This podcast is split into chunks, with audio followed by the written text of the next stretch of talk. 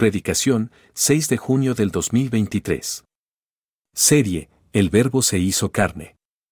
Tema, Jesús, examinado por el hombre. Cita, Juan, capítulo 18, versículos 28 al 40.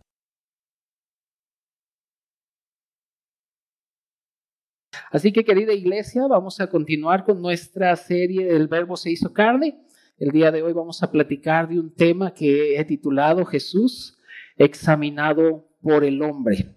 Así que quiero pedirte que abras tu Biblia en el Evangelio de Juan, en el capítulo 18, eh, y vamos a leer del versículo 28 al 40. Evangelio de Juan, capítulo 18, y leemos del versículo 28 al 40.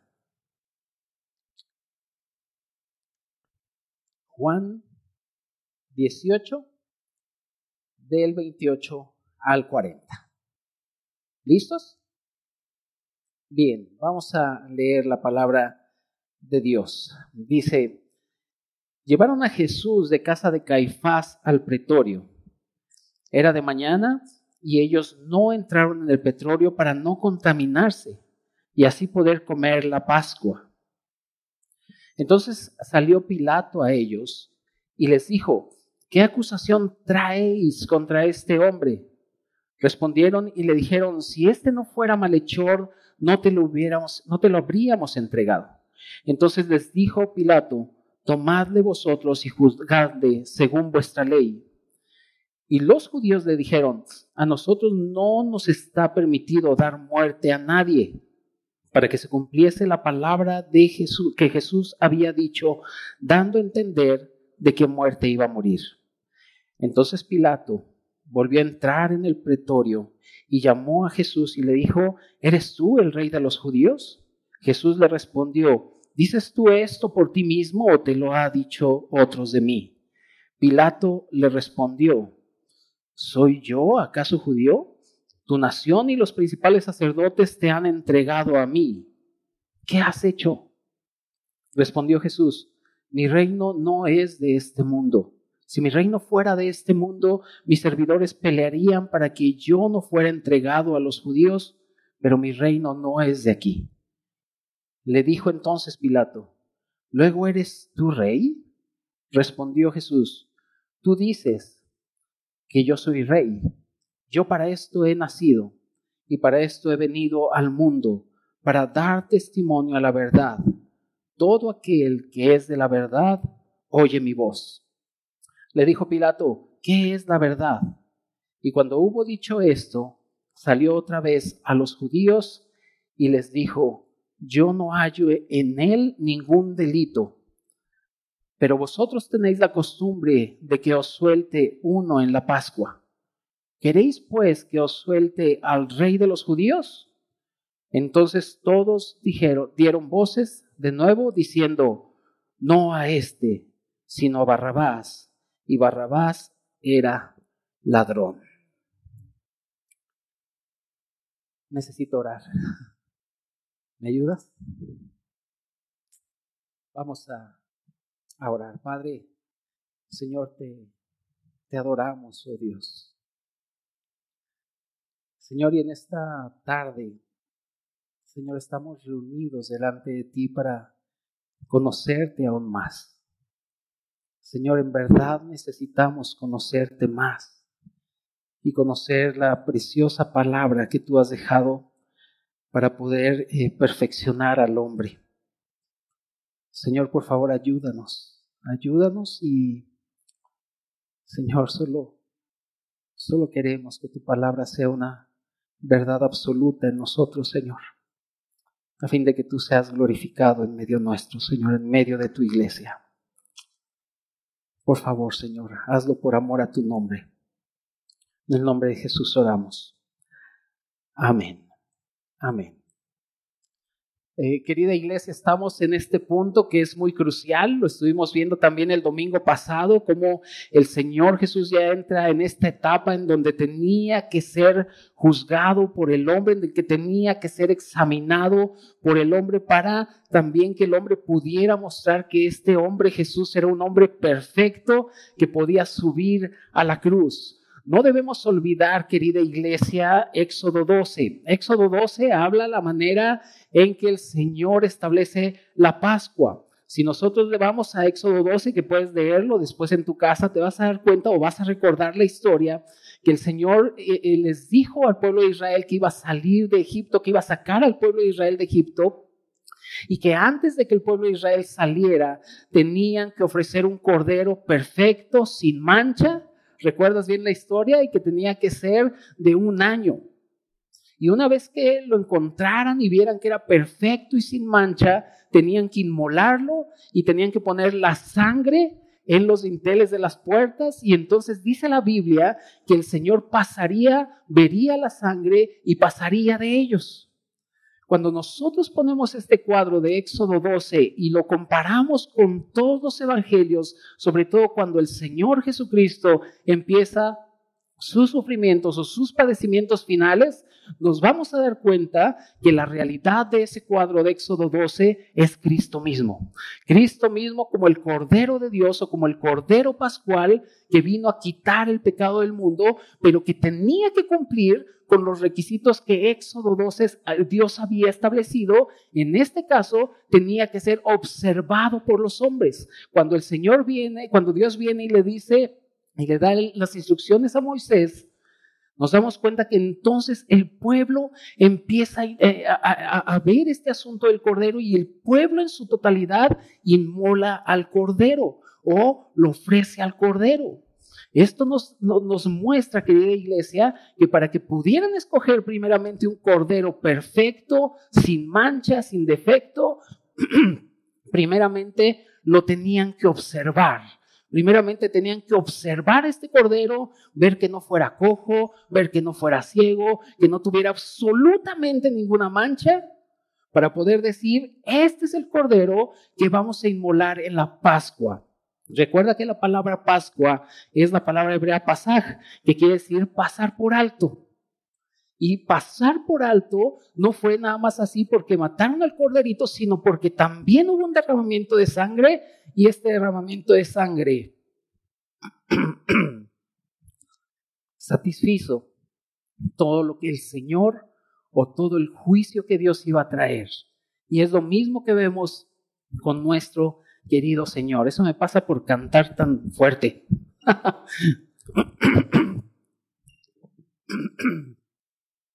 Gracias.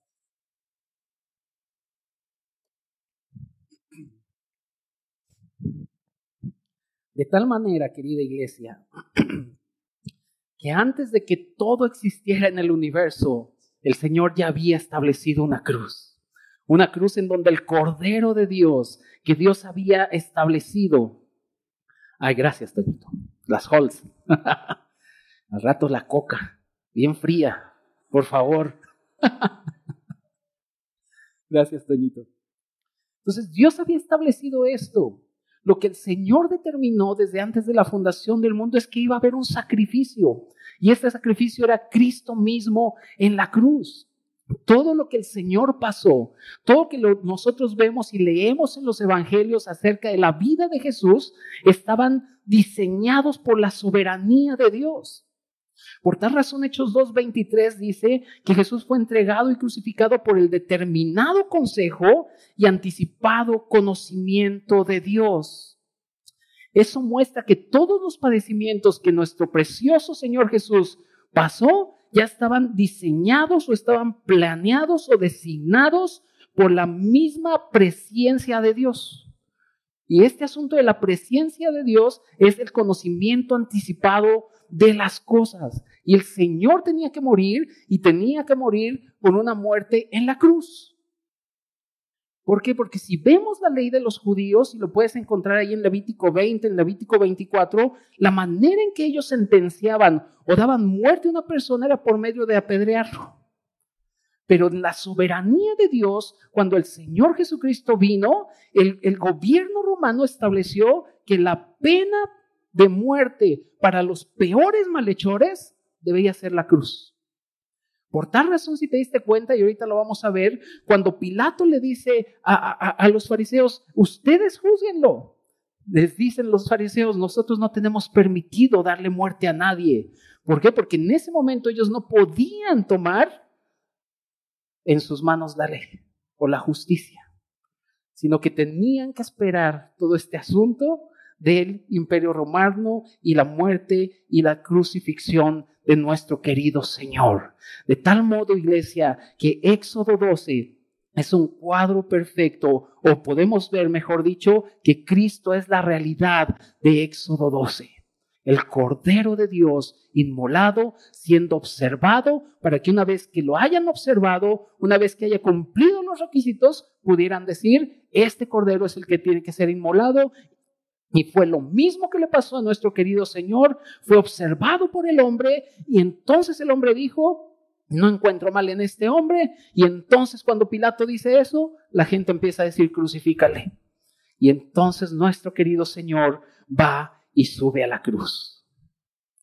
El día de hoy, querida iglesia, vamos a platicar un poquito acerca de que el Señor fue sentenciado por la injusticia del hombre, acerca de que el Señor juzgó al hombre y acerca de que el Señor hubo un intercambio, el justo por los injustos. Así que nosotros como creyentes, querida iglesia, nosotros como creyentes debemos valorar más y más la obra de Cristo. No podemos ser aquellos que dicen, sí, yo sé que Jesús murió por mí y jajaja, jijiji, sino que cada día debemos valorar más y más la obra preciosa de Cristo.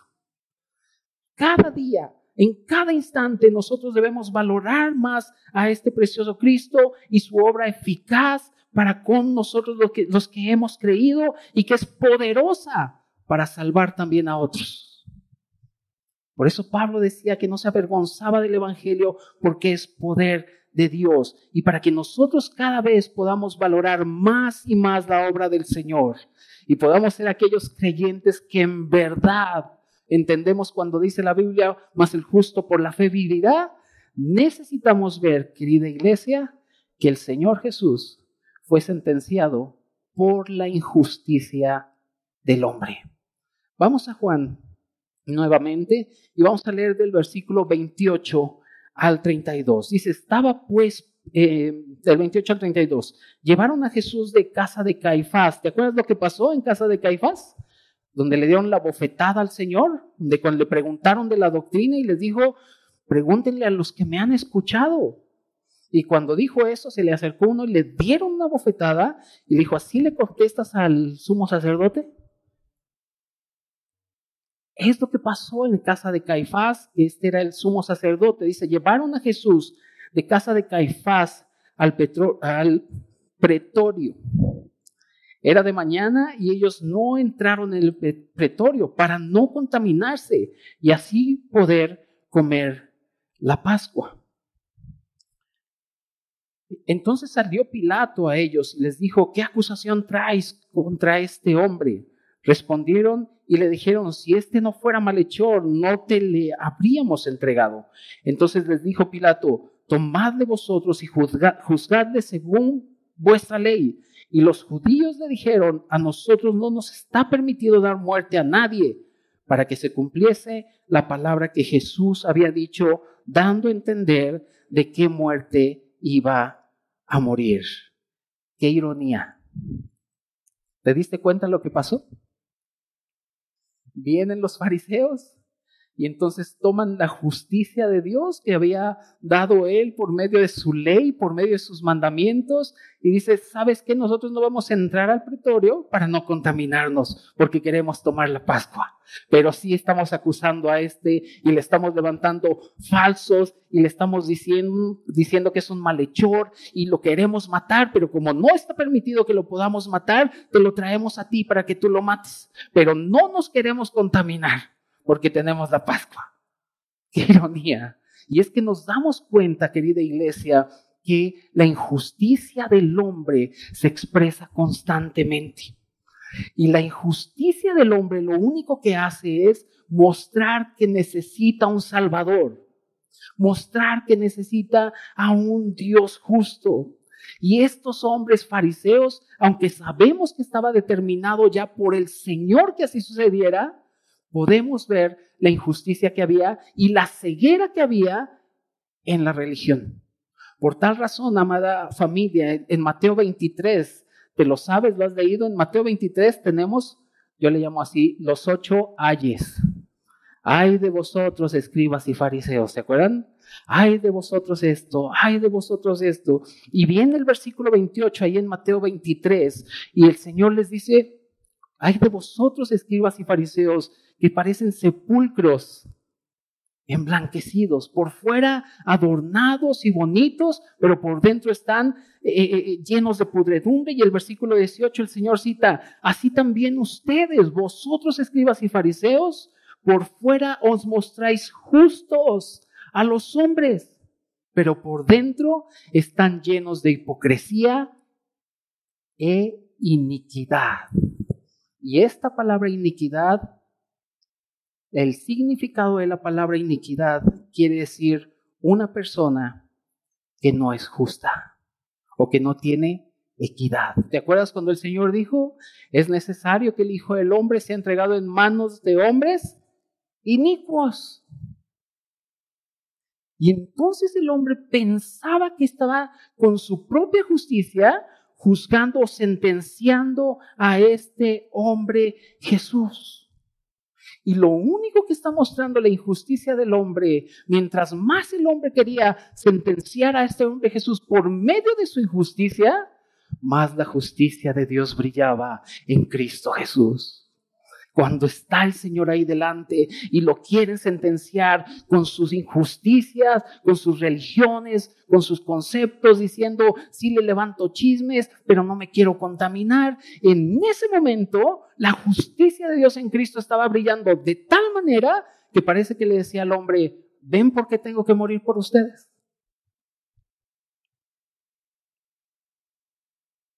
Porque siempre, querida iglesia, siempre Basta con ver las noticias.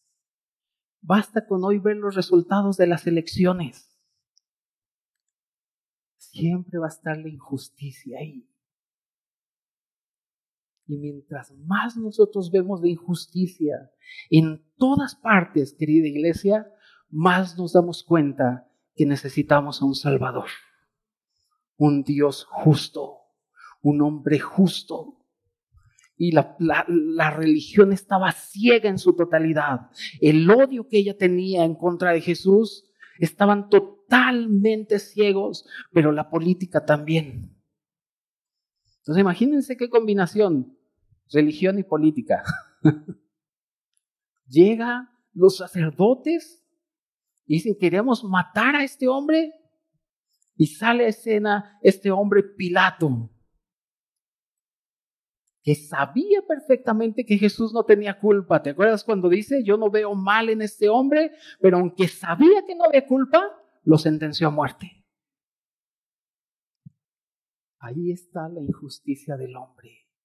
Pero mientras más nosotros vemos a este hombre Jesús, más podemos ver la justicia de Dios en Cristo. El hombre quería sentenciar y sentenció a este hombre Jesús por medio de su injusticia.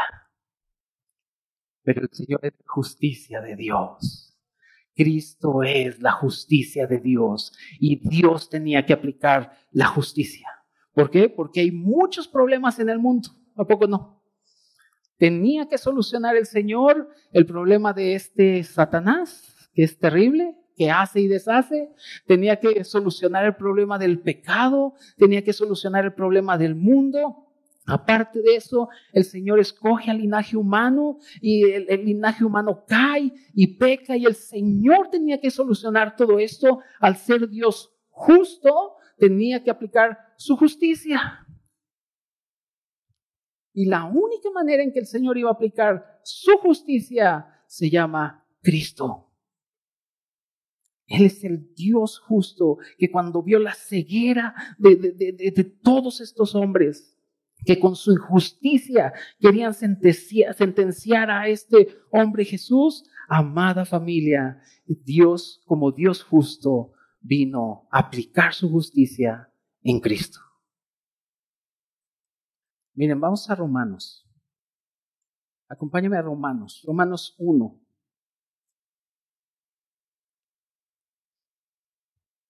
Romanos 1.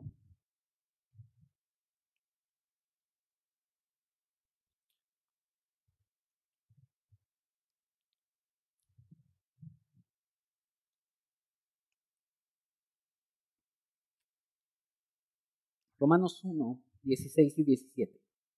¿Lo tienes? Dice, porque no me avergüenzo de qué? Del Evangelio. ¿Por qué no me avergüenzo del Evangelio? Porque es poder de Dios. Aquel creyente que sabe que el Evangelio es poder de Dios, nunca va a tener problema para compartirlo porque sabe que es poderosa esta palabra.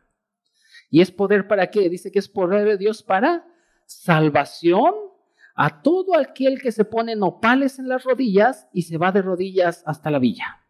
¿Dice? A todo aquel que se porta re bien y que no dice groserías.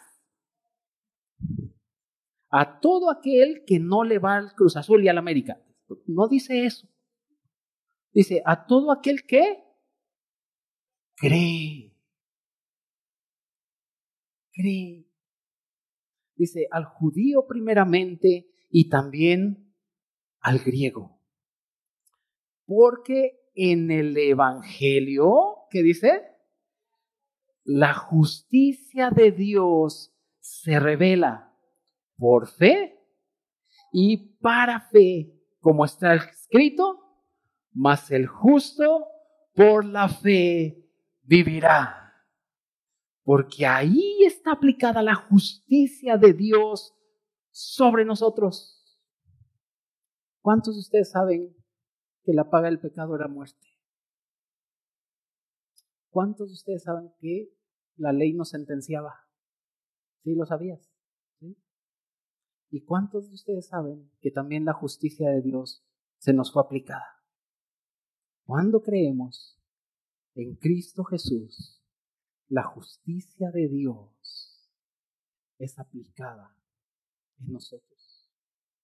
Por eso dice que se manifiesta, o sea, se muestra, se revela en el Evangelio. ¿Y qué es el Evangelio?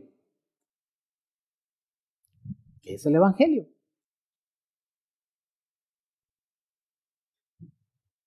Las buenas nuevas de salvación es Cristo que nació, que caminó en este mundo, que murió, al tercer día resucitó y que va a regresar.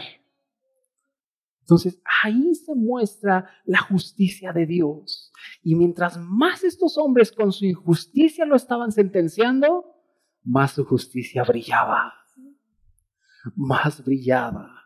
Que en debilidad el Señor padecía.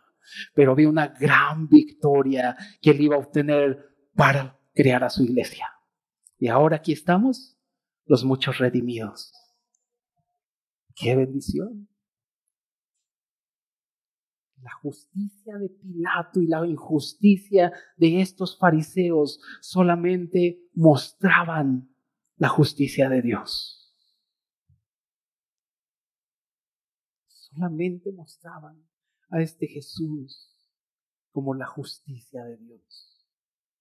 Así que querida familia, querida iglesia, como creyentes debemos valorar más y más la obra de Cristo. Y para lograr eso no solamente debemos ver que, Jesús fue sentenciado por la injusticia del hombre para que su justicia brillara más, sino también que el juzgador fue juzgado. Vamos a, vamos a Juan, por favor. Regresemos a Juan, versículo 33 al 38.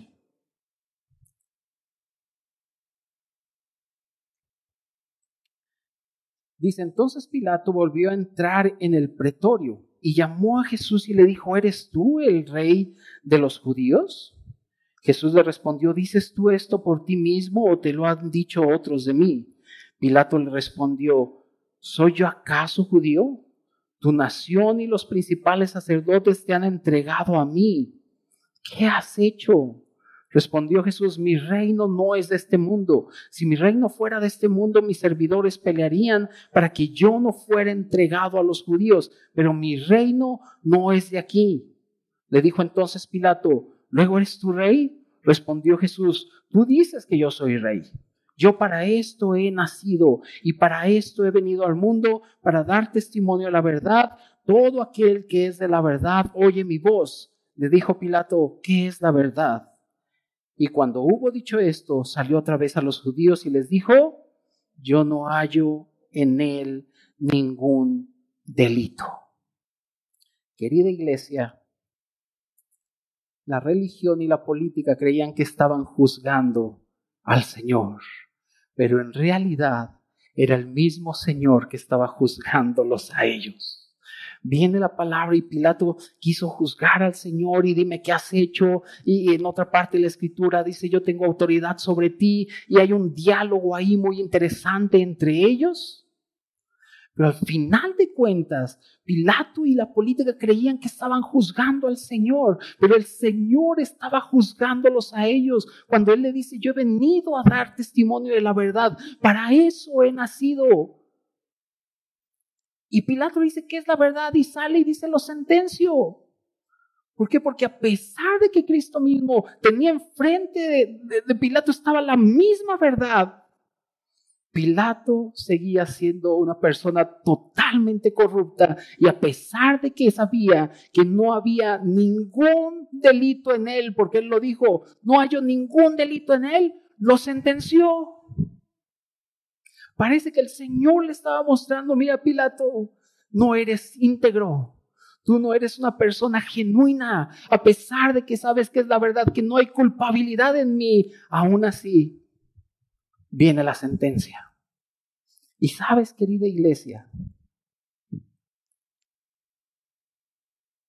era necesario esto, porque Dios tenía que juzgarnos a todos. Su justicia tenía que ser aplicada y Dios nos juzgaría a través de Cristo en la cruz. Dice la palabra de Dios que con Cristo estoy juntamente crucificado, pero dice que en Cristo morimos, pero también en Cristo resucitamos, porque ahí el Señor no solamente iba a juzgar a estas personas, sino a todos aquellos que hemos creído, que nos llevó al juicio de la cruz y ahí en el juicio de la cruz fue donde toda la ira de Dios por el pecado vino. Pero sabes, ahí estábamos, muriendo con Cristo, resucitando con Él. Y este eh, debemos entender, amada iglesia, el valor que, de este suceso que es incalculable. Por un lado, el Señor murió en manos de pecadores, pero por otro lado, Dios quiso quebrantarlo. Si el Señor solamente hubiera muerto en manos de pecadores, hubiera sido un simple mártir. Pero porque también Dios quiso quebrantarlo, lo hizo el Redentor y el que trajo redención para nosotros.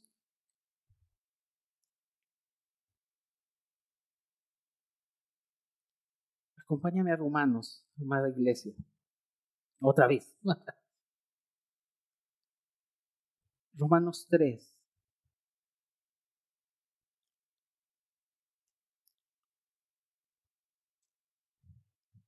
Romanos 3.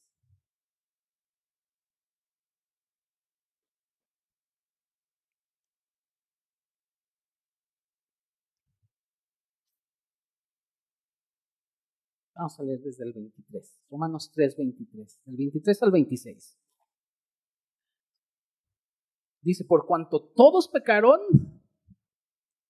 y están destituidos de la gloria de Dios, siendo justificados gratuitamente por su gracia, mediante la redención que es en Cristo Jesús, a quien Dios puso como propiciación por medio de la fe en su sangre, para manifestar su justicia a causa de haber pasado por alto en su paciencia los pecados pasados, con la mira de manifestar en este tiempo, ¿qué?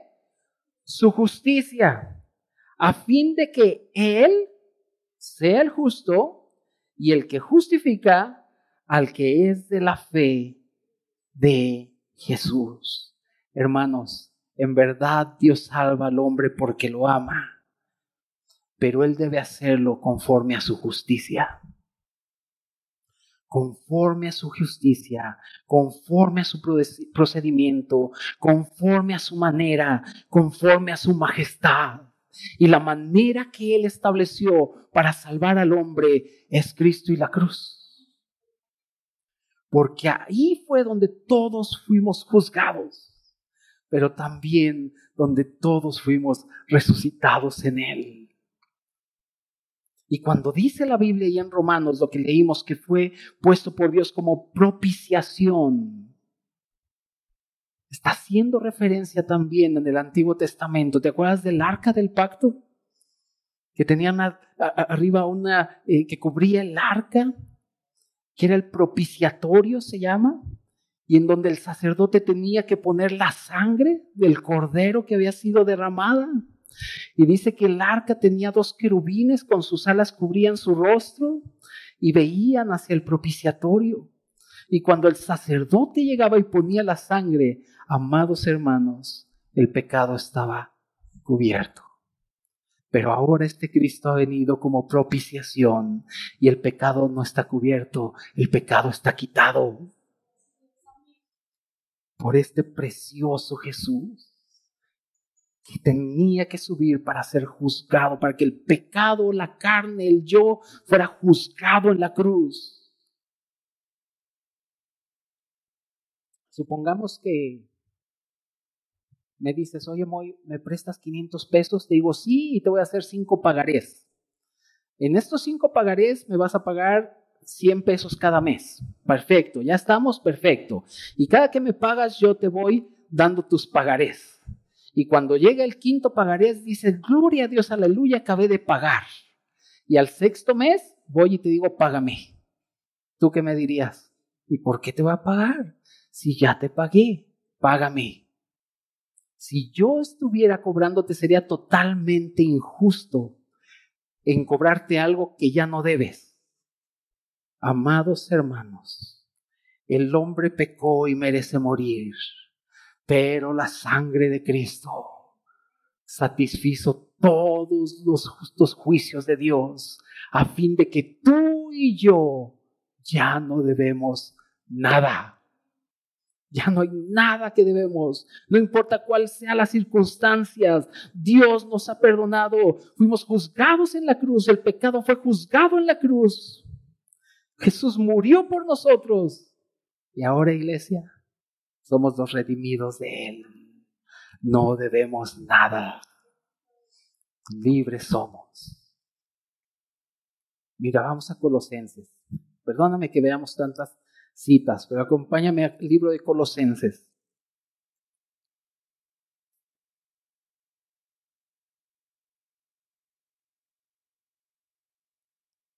Colosenses, capítulo 2.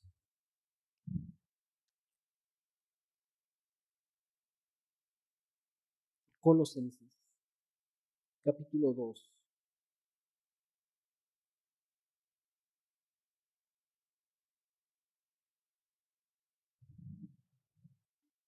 Versículo 13. Dice, y vosotros, ¿quiénes son vosotros? Y vosotros, estando muertos en pecados y en la incircuncisión de vuestra carne, que dice, os dio vida juntamente con Él, perdonándoos. ¿Cuántos? Como convencidos. ¿Cuántos? Todos. Todos los pecados. Y luego ve qué bendición. Anulando el acta de los decretos que había contra nosotros, que nos sentenciaba, que nos decía tienes que morir, si no haces esto tienes que morir, pero Él la clavó en la cruz, dice que la anuló. ¿Y quiere decir, qué quiere decir anular? Que la borró, que ya se acabó, dice, dice decretos que había en contra de nosotros, que nos era contraria, quitándola de en medio y qué? Y clavándola en la cruz. Iglesia, los que querían juzgar a Jesús fueron juzgados. A fin de anular el, acta de decreto que había en nuestra contra. Primera de Juan 1.9, te lo sabes. Si confesamos nuestros pecados, Él es fiel y justo para perdonarnos nuestros pecados. Fiel por lo que Él ha dicho en su palabra. Y justo porque se llevó a cabo un juicio, una sentencia en donde nos justificó a todos nosotros.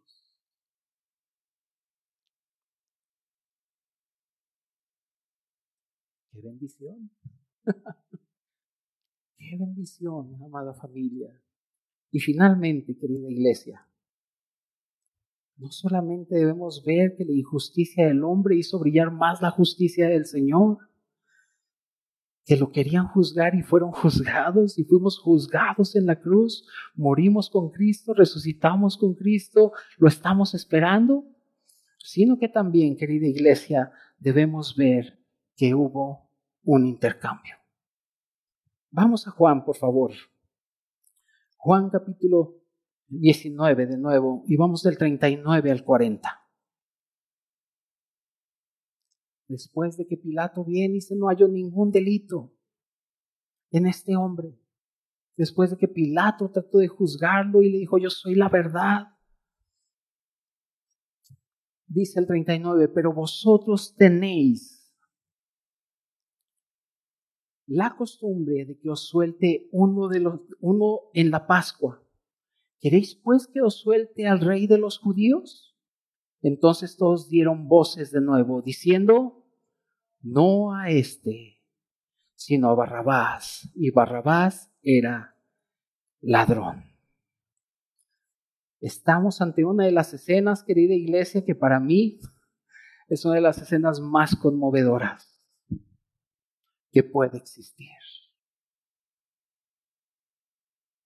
Debido, querida iglesia, a que el justo, el verdadero, el inocente, el que no conoció pecado, estaba siendo intercambiado por el nefasto, el depravado, el pecador, el malvado, el homicida, el ladrón.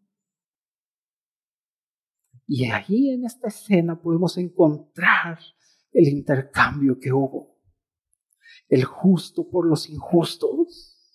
Cristo con una muerte sustitutiva subió a la cruz para que tú y yo llegáramos a ser la justicia de Dios en Él. Y es que el pecado ha dejado al hombre en una condición deplorable. ¿Te acuerdas de la parábola del buen samaritano? Dice que dejaron a este hombre medio muerto y vino el buen samaritano, vendó sus heridas, las suavizó, lo llevó al mesón. Y ese hombre que quedó medio muerto éramos nosotros, que habíamos estado lisiados por el pecado. No había nada que pudiéramos hacer por nosotros mismos. Y estábamos totalmente deformados porque el pecado deforma al hombre. Pero Cristo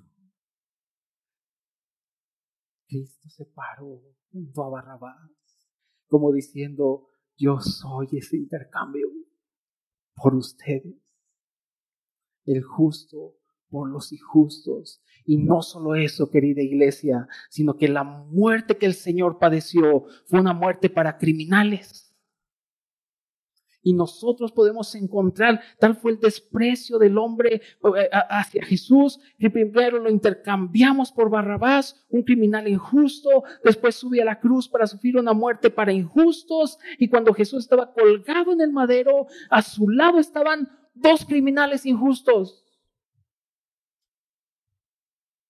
Y nosotros no reaccionamos en eso cuando vemos que el justo por los injustos, que la Biblia muestra cuál era la condición que yo tenía.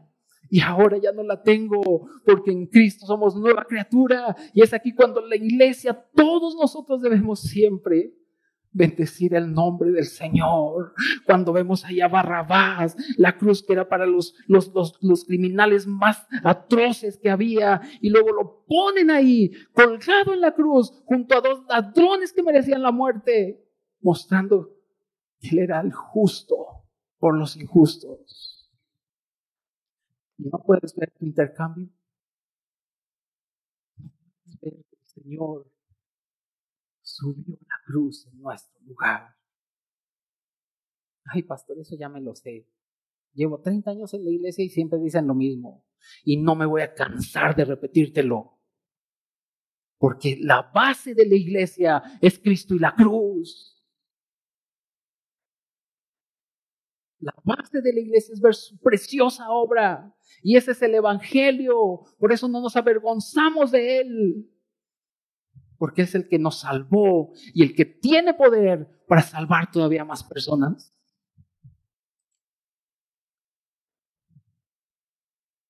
Hermanos, Cristo subió a la cruz como un intercambio el justo por los injustos. ¿Y cómo es que Jesús, cómo es que un solo hombre pudo pagar el pecado de toda la humanidad? Sencillo, porque este hombre Jesús vale más que toda la humanidad. Él vale más. Y la Biblia lo muestra siempre. Y ahí en Cantar de los Cantares tú puedes encontrarlo. En Cantar de los Cantares 5.10 dice que le he señalado entre diez mil.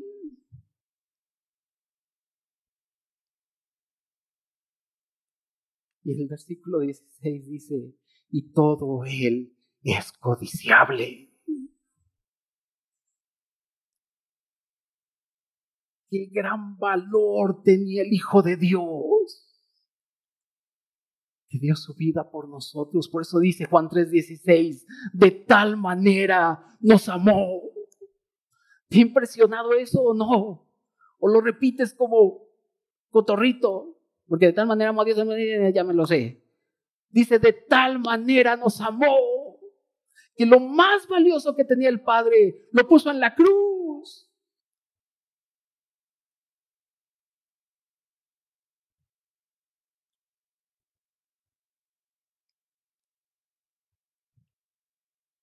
No podíamos hacer nada por nosotros mismos. Estábamos arruinados, iglesia.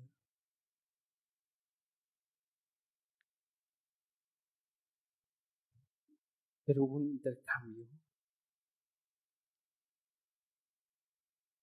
Y cuando vemos esto, lo único que nos queda decirle al Señor es, me aferro a tu cruz. Me aferro a tu cruz.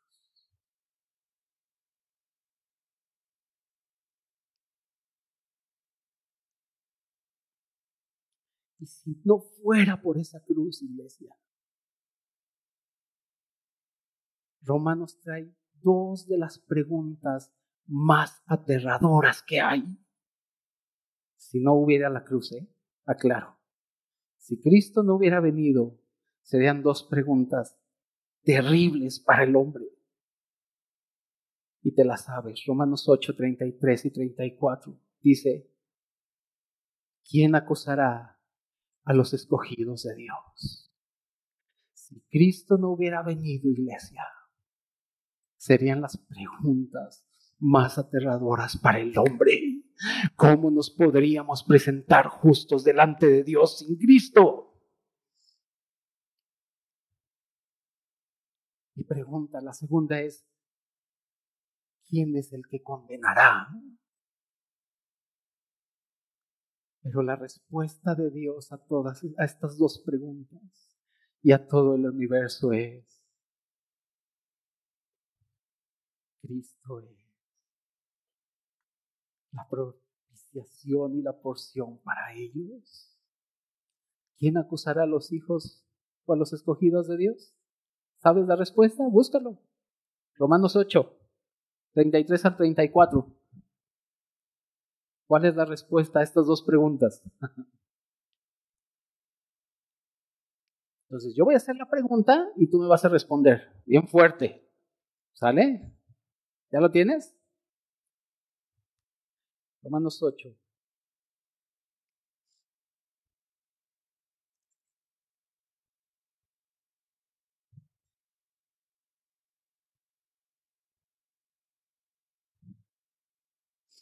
¿Listos?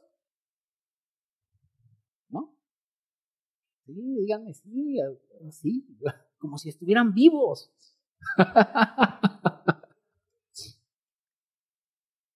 ¿Quién acusará a los escogidos de Dios?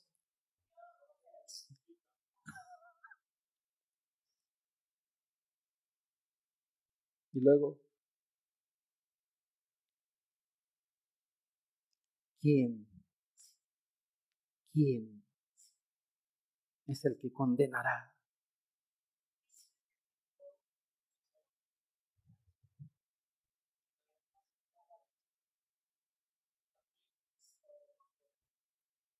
¿Bien los de este lado? ¿Los de allá qué pasó?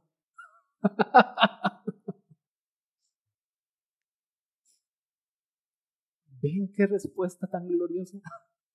Gracias, Gracias.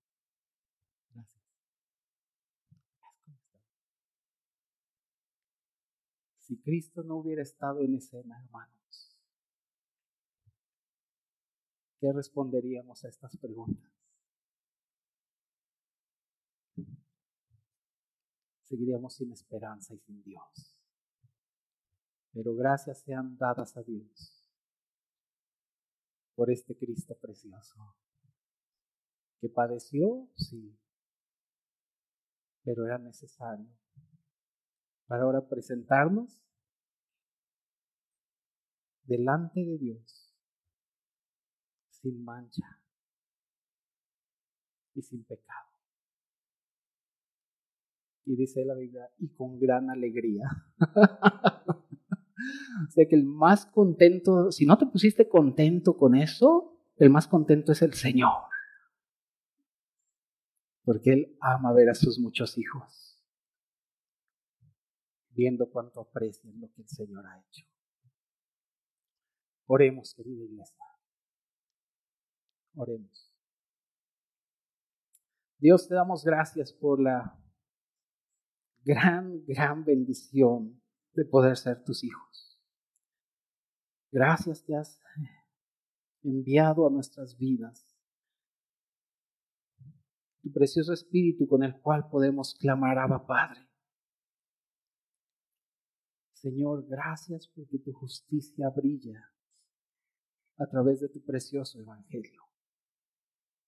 Señor, no nos avergonzamos de él sino que entendemos que en tu evangelio tu justicia se manifiesta. Padre, gracias por, por haber determinado, Señor, que Cristo subiera a la cruz. Gracias. Gracias, Señor. Y gracias, Señor Jesús, porque tú justo te diste por nosotros los injustos. Para ahora, Señor, poder disfrutar de todas tus riquezas, de todo lo que tú eres, y hacernos aceptos en el amado. Gracias, Señor. Gracias.